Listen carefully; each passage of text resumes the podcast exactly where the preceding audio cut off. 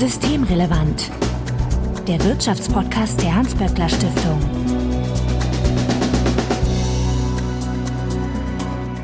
Heute ist Freitag, der 13. Dezember 2023. Willkommen zur 127. Ausgabe von Systemrelevant. Johanna Wenkebach, ich grüße dich. Hi Marco, grüß dich. Uh, 13. Freitag der 13. und dann ein religiöses Thema. Ja, ich war auch schon am Schlucken. Das haben wir vielleicht nicht ganz so gut geplant. Also wenn wir nach der Folge verschwinden, ihr wisst, woran es lag. Jedenfalls, du bist die Leiterin des HSI, des Hugo Sinsheimer Instituts und ihr beschäftigt euch mit den arbeitsrechtlichen Fragen in der Hans-Böckler Stiftung. Und das ging auch schnell. Wir hatten gestern eine Aufnahme und heute eine Aufnahme. Also willkommen mhm. zurück, Johanna. ja, wir hauen raus dieses Jahr auf jeden Fall im HSI. Die wird dann nächste Woche veröffentlicht. Genau. Und wenn ihr uns dazu noch was mitteilen möchtet, also zu der Folge, wie auch zu Johannas äh, Anwesenheit, also wenn ihr sie viel öfter hören möchtet, dann könnt ihr uns beispielsweise auf Twitter antickern böckler-de oder auch per E-Mail an systemrelevant.böckler.de. Also Hinweise, Korrekturen und Anregungen bitte einfach einsenden. Und Johanna findet ihr auf Twitter als jo-wenkebach, auf Mastodon als jo-wenkebach at legal.social. Und wir freuen uns sehr, wenn ihr uns in einem Podcatcher eurer Wahl abonniert. Mein Name ist Marco Hirak und wir wollen uns heute über Kirchenarbeitsrecht unterhalten. Aber, wie ich gerade gelernt habe, es nennt sich eigentlich kirchliches Nebenarbeitsrecht. Ganz genau. So, und jetzt musst du mir mal helfen, Johanna. Wie, wieso hat denn die Kirche oder hat sie denn tatsächlich ein eigenes Arbeitsrecht in Deutschland? Ich finde das ein super spannendes Thema und das Gutachten, das wir gerade zu diesem Thema veröffentlicht haben, ist auch echt dick Peter Stein hat das für uns geschrieben. Ähm, ich würde gerne gleich am Anfang schon mal auf dieses Buch, das auf unserer Homepage zum Download Open Source zur Verfügung steht, verweisen, weil ich fürchte, dass wir nicht alle Details besprechen können die aber wirklich alle sehr spannend sind in diesem Zusammenhang. Und zwar nicht nur wegen der aktuellen politischen Vorhaben, die hoffentlich zu dem Thema kommen, sondern eben auch wegen dieser allerersten Frage, die du gerade gestellt hast. Ich weiß nicht, wer gerne historische Romane liest. Ich gehöre dazu, bin gerade ähm, in der frühen Neuzeit, die ja wiederum auch nicht so lange her ist, äh, wenn man es jetzt beispielsweise mit dem Römischen Reich vergleicht. Und in beiden Phasen dieser Geschichte hat Kirche immer eine staatliche Rolle gehabt und enorme Macht, sozusagen auch äh, staatliche Macht auszuüben, Recht zu setzen. Das Heilige Römische Reich, ja, wenn wir bis dahin zurückgehen, geprägt von der Einheit von Kirche und Reich und der Streit um Religion dann auch in Zeiten der Reformation der auch nochmal sehr stark politische Macht und Religion verbunden hat und wirklich die Geschichte unseres Landes immer sehr stark geprägt hat. Und das ist natürlich auch, als unser Grundgesetz, die Verfassung geschaffen wurde, nicht bedeutungslos gewesen. Diese Jahrhunderte des Einflusses der Kirchen auf Staat und kirchlicher Macht und die Bedeutung von Religion die ähm, in der heutigen Gesellschaft sicherlich nicht mehr dieselbe ist wie früher, können wir ja später nochmal drüber reden. Ähm, auch das hat sich der Autor unseres Gutachtens mal genauer angeschaut. Gut, wir kennen die Daten zu den Austritten aus den Kirchen und so weiter. Aber als das Grundgesetz gemacht wurde, ist es eben Gegenstand gewesen der Frage, wie soll eigentlich das Verhältnis von Kirche und Staat sein. Und wie wir alle wissen, in Deutschland gibt es eine kooperative Trennung von Staat und Kirche und das Grundgesetz verlangt vom Staat auch weltanschaulich religiös neutral zu sein. Das prägt unseren Staat und auch das Recht natürlich in vielerlei Aspekten.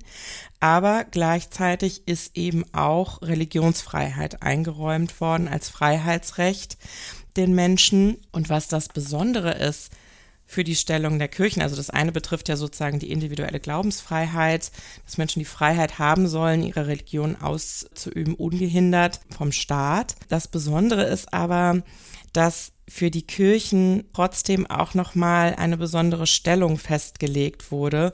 Und das findet sich ganz hinten im Grundgesetz, im Artikel 140. Da blättern viele gar nicht hin. Meistens Menschen, die jetzt nicht mit Verfassungsrecht ähm, tiefer beschäftigt sind, kennen die Artikel der Verfassung vorne, wo die Grundrechte stehen, die Menschenwürde. Aber tatsächlich gibt es auch einen Artikel 140 im Grundgesetz in unserer Verfassung und da steht eben drin, dass bestimmte Bestimmungen der deutschen Verfassung vom 11. August 1919 Bestandteil des Grundgesetzes sind diese deutsche Verfassung vom 11. August 1919, das ist die Weimarer Reichsverfassung.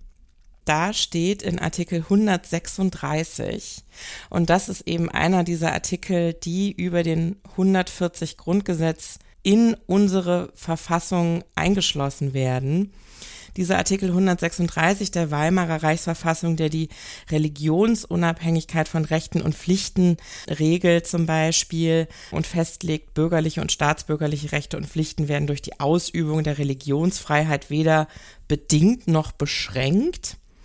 Und dann gibt es den Artikel 137, der zum einen sagt, es gibt keine Staatskirche. Und zweitens sagt, die Freiheit der Vereinigung zu Religionsgesellschaften wird gewährleistet und der Zusammenschluss von Religionsgesellschaften innerhalb des Reichsgebiets unterliegt keinen Beschränkungen. Und dann, das ist ganz wichtig, jetzt für das Thema, über das wir hier reden wollen, jede Religionsgesellschaft ordnet und verwaltet ihre Angelegenheiten selbstständig innerhalb der Schranken des für alle geltenden Gesetzes. Sie verleiht ihre Ämter ohne Mitwirkung des Staates oder der bürgerlichen Gemeinde. Und das ist sozusagen die Grundlage für diese Besonderheiten auch im Arbeitsrecht in Kirchen. Ich bin so ein bisschen irritiert bei der ganzen Sache, weil ähm, es ist die Kirche jetzt quasi, hat den gleichen Status wie eine Gewerkschaft dann oder, oder wie muss ich mir das vorstellen?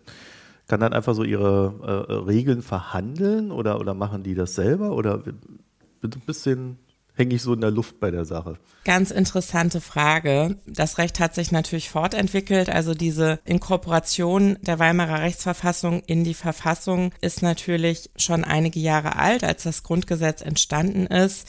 Und man muss aber sagen, dass tatsächlich das Bundesverfassungsgericht ähm, in einer Entscheidung von 2014 auch nochmal bestätigt hat, dass es eben dieses besondere Verhältnis von Kirchen und Staat gibt und das Gutachten, das ich gerade schon erwähnt habe, vertritt eben die Auffassung, dass das, was das Bundesverfassungsgericht vor knapp zehn Jahren entschieden hat über dieses Nebenarbeitsrecht der Kirchen, nicht mehr aufrechterhalten werden kann, vor allen Dingen wegen grundlegender Urteile des Europäischen Gerichtshofs.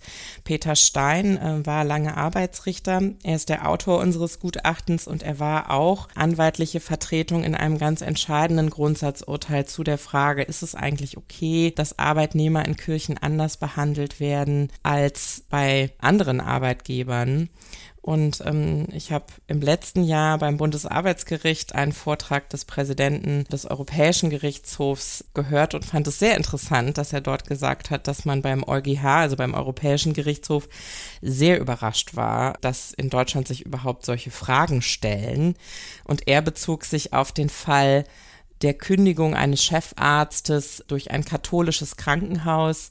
Das ging auch sehr durch die Medien, dem deshalb gekündigt wurde, weil er sich nach seiner Scheidung nochmal verheiratet hat. Und diese zweite Heirat nach einer Scheidung hat zu einer Kündigung dieses Krankenhauses geführt. Ich weiß nicht, ob die das tatsächlich in Zeiten des Fachkräftemangels immer noch so durchziehen würden bei Ärzten, aber da hat der EuGH dann zum Beispiel gesagt, naja, da ist eine Grenze erreicht. Aber ich will noch mal systematisch herangehen an das Thema. Warum ist es jetzt im Arbeitsrecht so besonders? Da muss man nämlich auch erwähnen, dass es eben nicht nur dieser Sonderstatus der Kirchen ist, der sich aus der Weimarer Reichsverfassung ergibt, sondern dass daraus auch folgt, dass die Kirchen den sogenannten dritten Weg beschreiten. Teilweise wird es auch erster Weg, zweiter Weg, dritter Weg genannt. Und da geht es um kollektives Arbeitsrecht, also das, worüber wir ja hier im Podcast auch sprechen, weil es eben für Gewerkschaften ganz besonders ist, ganz besonders wichtig ist und für eine Gegenmacht bei den Beschäftigten die Möglichkeiten, sich kollektiv zusammenzuschließen, um Tarifverträge zu verhandeln und natürlich auch Interessenvertretungen. Und hier beschreiten die Kirchen eben einen Sonderweg, der dazu führt, dass eben das Tarifvertragssystem, wie wir es kennen, die Möglichkeiten zum Streik und zur Interessenvertretung, das Betriebsverfassungsgesetz findet keine Anwendung, dass da wirklich eine enorme Beschränkung der Möglichkeiten ist, anders als in der Wirtschaft seine Interessen zu vertreten. Das führt eben dazu, dass es schon so eine Parallelwelt gibt, man kann jetzt nicht sagen kirchliches Arbeitsrecht, das wäre zu weit gehen, denn dazu sind die Kirchen nicht befugt, sich ein ganz eigenes Arbeitsrecht zu geben. Natürlich müssen sie sich an geltende Gesetze halten in gewissem Maß. Also wenn zum Beispiel über eine Kündigung gestritten wird eines Mitarbeiters in beispielsweise einem kirchlichen Krankenhaus, gilt das Arbeitsgerichtsgesetz. Der Fall geht vor die Arbeitsgerichte, obwohl es zum Beispiel für einige Fälle durchaus auch Kirchengerichte gibt. Und so kam es dann beispielsweise auch dazu, dass bis zum Europäischen Gerichtshof sich Verfahren bewegt haben. Das heißt, der etwas präzisere Begriff ist eigentlich kirchliches Nebenarbeitsrecht. Die Idee, auf die sich die Kirchen da berufen, ist das Leitbild einer Dienstgemeinschaft, die ein konfliktfreies Gemeinschaftsverhältnis begründet. Das geht deutlich über das hinaus, was den Beschäftigten an Loyalität abverlangt wird in einem Arbeitsverhältnis nicht religiöser Art, sage ich jetzt mal. Ja, stopp mal. Also das ist konfliktfrei, weil man weniger Rechte hat, oder wie? Konfliktfrei, weil ja im Grunde genommen es darum geht, eine Religion auszuüben, ja. Also so die ursprüngliche Idee von Nonnen, die irgendwie als Krankenschwestern tätig sind und eigentlich diesen Dienst als religiösen Dienst ausüben, ja.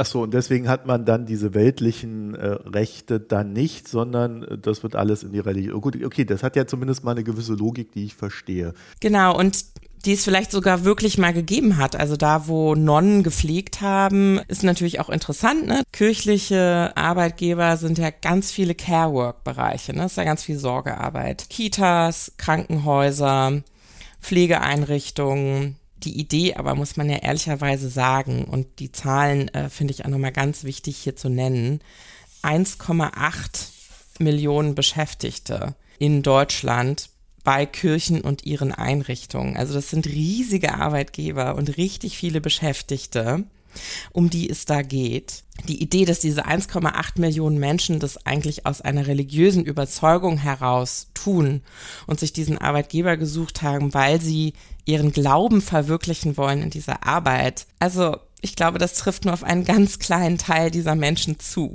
und entspricht einfach weder dem ja, der aktuellen Wirkung, sage ich jetzt mal, von Religion im Leben von Menschen und ich unterstelle auch von den allermeisten dieser 1,8 Millionen in Beschäftigungsverhältnissen mit Kirchen und ihren Einrichtungen. Und es entspricht eben auch nicht der Organisation dieser kirchlichen Arbeitgeber, die sich von großen Anwaltskanzleien beraten lassen in arbeitsrechtlichen Fragen, die nach kapitalistischen Grundsätzen wirtschaften und äh, wirklich Wirtschaftsunternehmen sind.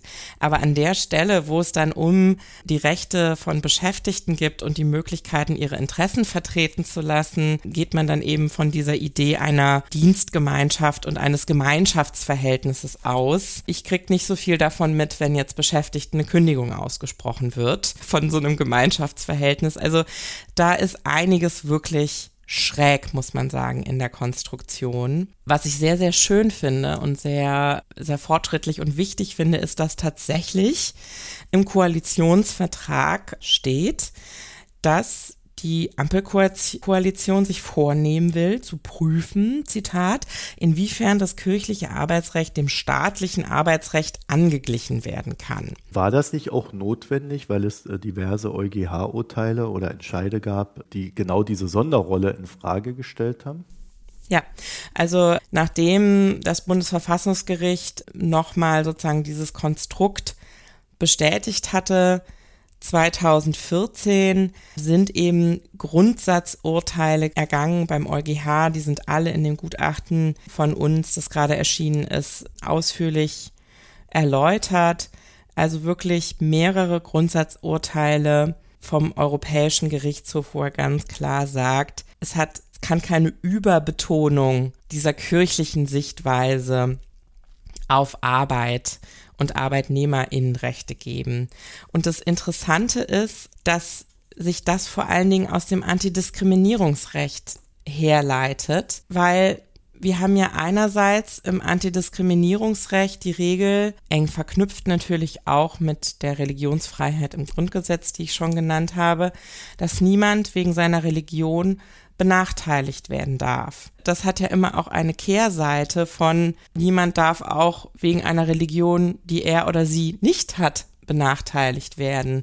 Und so stellt sich dann zum Beispiel die Frage, dürfen Kirchen, wenn sie Stellen für Pflegekräfte ausschreiben, denn sagen, wir stellen nur christliche Menschen ein oder sogar nur Menschen, die Mitglieder in der katholischen oder evangelischen Kirche sind. Da hat der EuGH eine sehr einschränkende Sichtweise und macht eine Trennung, die auch nachvollzogen werden müsste im deutschen Recht einfach explizit. Und zwar sagt er, und das finde ich sehr überzeugend, dass man doch wirklich schauen muss, was sind das für Tätigkeiten, um die es geht und macht da diese Unterscheidung auf zwischen verkündungsnahen Tätigkeiten und anderen Tätigkeiten. Also er schaut, wird die Bedingung, dass jemand Mitglied der Kirche ist zum Beispiel oder bestimmte Voraussetzungen, die sozusagen zum Ethos dieser Glaubensgemeinschaft gehören, erfüllt. Also zum Beispiel der Chefarzt, der nicht wieder heiraten darf, nachdem er einmal geschieden ist. Ist die Tätigkeit, um die es geht, wirklich in diesem Kernbereich, das ist das, was die verkündungsnahe Bereich nennen, des Selbstverständnisses dieser Kirche. Und da hat der EuGH zum Beispiel bei dem Chefarzt gesagt, naja, einen Menschen am Herz zu operieren, ist jetzt nicht verkündungsnah. Das ist nicht dieser Kernbereich, wo man sagen kann, anders beispielsweise als bei der Frage, wer wird Pfarrerin oder Pfarrer, also wo wirklich der Inhalt des Arbeitsverhältnisses ist, das kirchliche Selbstverständnis zu leben und auszudefinieren. Und der nächste Fall, der jetzt anhängig ist beim EuGH, ist der Fall einer Hebamme, die eingestellt wurde, als sie Kirchenmitglied war, dann ausgetreten ist und dann gekündigt werden sollte, weil sie eben nicht mehr Mitglied der Kirche ist. Und da wird sich dann also zum Beispiel die Frage stellen, bei einer Geburt eines Kindes dabei zu sein, ist das sozusagen eine religiöse Tätigkeit, wo ich irgendwie sagen würde, natürlich der Beginn des Lebens, ja, aber letztlich geht es doch um die Versorgung von Frau und Kind unter der Geburt und einen medizinischen Vorgang. Und die Hebamme segnet ja nicht das Kind, wenn es geboren ist oder tauft es. Ja gut, man müsste ja dann sogar nach der Motivation der Gebärenden fragen, warum sie jetzt äh, diese Hebamme ausgesucht hat. Ne? Und dann könnte die ja vielleicht sagen, naja, es gab halt gerade keine andere. Also dann wäre das überhaupt nicht religiös. Oder äh, sie sagt, äh, ja, wegen meinem Glauben. dann, dann, hast du sofort eine andere Diskussion. Ne? Also da sind so viele Aspekte dabei. Wir haben zum Beispiel, ich hoffe, du kannst es noch hören, Marco, aber unser Reformentwurf zum Betriebsverfassungsgesetz, den ich hier regelmäßig Ach, anspreche. Was ist denn das, Johanna? Hör doch einfach mal unsere letzten 20 Podcast-Folgen nochmal an. Da haben wir ja schon mal drüber geredet. Also, wir haben ja, es sagen jetzt schon Menschen, wenn ich auf Veranstaltungen komme, ach, das ist die, die immer mit dem neuen Betriebsverfassungsgesetz unterm Arm rumläuft.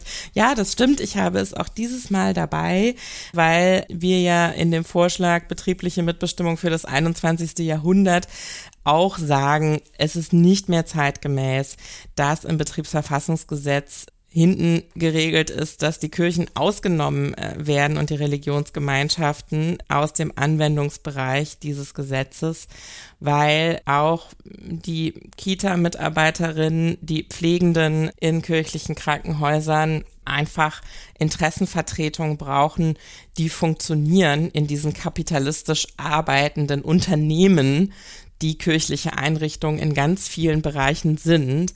Und deswegen haben wir den Vorschlag gemacht, dass in einem neu formulierten Paragraph 18 eben drinstehen sollte, dass das Gesetz, also das Betriebsverfassungsgesetz auch auf Religionsgemeinschaften einschließlich ihrer Einrichtung Anwendung findet. Und dann, um eben diesen Kern des Schutzes, der in der Verfassung steht, für Religionsgemeinschaften und ihr Selbstbestimmungsrecht eben als Einschränkung, dass bei verkündungsnahen Tätigkeiten keine Anwendung entsteht. Ja, also wenn es darum geht, Rechtsverhältnisse von Pfarrerinnen und Pfarrern zu reden, von Seelsorgern, also von den Menschen, die wirklich an der Verkündung der Glaubensüberzeugung dieser Religionsgemeinschaft arbeiten, dass da dann eben kein Betriebsrat mitreden kann, weil das eben jenseits, also das, was bei den ähm, Unternehmen sozusagen, wo man sagt, das bleibt den Kapitalisten vorbehalten, diese unternehmerische Entscheidung zu treffen. Und da muss ja immer die Grenze gezogen werden, wie weit geht sozusagen Mitbestimmung und Demokratie im Betrieb, weil auch unternehmerische Freiheit ja ein Freiheitsrecht ist. Und so muss es dann eben auch gemacht werden. Und das wäre einfach zeitgemäß und wäre angemessen für die Rolle, die Kirchen als Arbeitgeber in der heutigen Gesellschaft haben. Da haben wir das schon abgebildet, diese Idee, dass man da so eine Trennung ziehen kann. Und ganz spannend wird es eben auch bei diesem, auch wegen der Rechtsprechung des EuGH, so relevanten Antidiskriminierungsrechts. Also man muss schon sagen, dass das abgebildet ist, auch im europäischen Recht. Auch unionsrechtlich ist der Status der Kirchen so geregelt, dass festgeschrieben ist in Artikel 17 des AIUV, das ist ein ganz entscheidender Vertrag der Union, da steht eben drin, die Union achtet den Status, den Kirchen und religiöse Vereinigungen oder Gemeinschaften in den Mitgliedstaaten nach deren Rechtsvorschriften genießen und beeinträchtigt ihn nicht. Also da wird sozusagen ausdrücklich von der Europäischen Union die Achtung solcher Regeln, wie wir sie in der Verfassung haben, mit diesem Verweis auf die Weimarer Reichsverfassung erklärt. Andererseits gibt es eben Diskriminierungsverbote, die auch gelten und das allgemeine Gleichbehandlungsgesetz, das hier gilt, also das deutsche Antidiskriminierungsrecht, geht ja zurück wiederum auch auf europäisches Recht. Da ist nämlich eine ganz wichtige Richtlinie entstanden. Hier ist das auch wieder abgebildet, dass es quasi so eine Sondervorschrift gibt, die eben Religionsgemeinschaften ermöglicht, sich stärker an dem Merkmal Religionszugehörigkeit zu orientieren, als andere wirtschaftliche Arbeitgeber es tun dürften. Ja, da ist ein Paragraph 9 AGG geschaffen, der eben dann nochmal sagt, ja, man darf schon Kirchenzugehörigkeit oder Religionszugehörigkeit als ein bestimmtes Merkmal verlangen von seinen Beschäftigten. Aber da ist eben der aktuelle Streit immer, wie weit darf das eigentlich gehen? Und auch ist das eigentlich mit dem europäischen Recht, nachdem der EuGH sich so klar auch auf die Seite derjenigen gestellt hat, die sagen, ich möchte diese Arbeit machen, aber ich möchte nicht gezwungen werden, Mitglied einer Religionsgemeinschaft zu sein, zum Beispiel, oder ich möchte nicht gezwungen werden, mein Leben nach diesen Ethosregeln auszurichten und ich möchte ein zweites Mal heiraten und trotzdem weiter in diesem Krankenhaus arbeiten. Das müsste wirklich neu ausgerichtet werden und deswegen wird es sehr, sehr spannend zu sehen, wie sich der Gesetzgeber da jetzt positioniert. Als wir diese Woche die Pressemeldung zu dem Gutachten, dass das alles in Frage stellt, ähm, herausgegeben haben, gab es ein paar Presseartikel und da wusste man schon, dass anscheinend schon im ersten Halbjahr 2023 da ein Vorschlag zu kommen soll. Also ich bin sehr gespannt auf die politische Entwicklung jetzt in dem Feld. Ich denke, es ist wirklich überfällig, den Kirchen als Arbeitgeber eine zeitgemäße Rolle jetzt zuzuordnen. So, jetzt würde ich dich fast schon fragen, ob das dein Wort zum Sonntag ja. war. Ja, das war mein Wort zum Sonntag. Weihnachten ist ja rum, aber man kann ja jetzt fürs, äh, fürs nächste Weihnachten schon die nächsten Wünsche äußern und ich denke, dass es durchaus möglich ist, da sozusagen Respekt vor Religion, Religionsgemeinschaften, dem, was sie ausmacht, des Machtverhältnisses, Arbeit zu finden, die Beschäftigten in diesen Arbeitsverhältnissen mit Kirchen und ihren Einrichtungen eben auch als das würdigt, was sie sind und ihnen die entsprechenden Rechte zugesteht, nämlich einfach abhängig beschäftigte Arbeitnehmerinnen und Arbeitnehmer. Johanna Wenkebach, ich danke für das Gespräch. Ganz herzlichen Dank an dich, lieber Marco. Wenn ihr dazu noch ein paar Gedanken oder Beschwerden über schlechte Wortspiele habt, dann könnt ihr uns anschreiben an systemrelevant.böckler.de oder auch auf Twitter antickern at böckler-de. Johanna findet ihr auf Twitter als jo-wenkebach und auf Mastodon als jo-wenkebach at legal.social. Und wir freuen uns natürlich sehr, wenn ihr uns einen Podcatcher eurer Wahl abonniert. Und mir fällt natürlich gerade auf, dass ich die Hans-Böckler-Stiftung äh, auf Mastodon wieder nicht erwähnt habe. Die könnt ihr finden, indem ihr auf Mastodon einfach Hans-Böckler mit OE eingibt und dann findet ihr sie schon. Also ich zumindest. Wir wünschen euch eine schöne Zeit und bis nächste Woche. Tschüss. Ciao. Das war Systemrelevant, der Wirtschaftspodcast der Hans-Böckler Stiftung.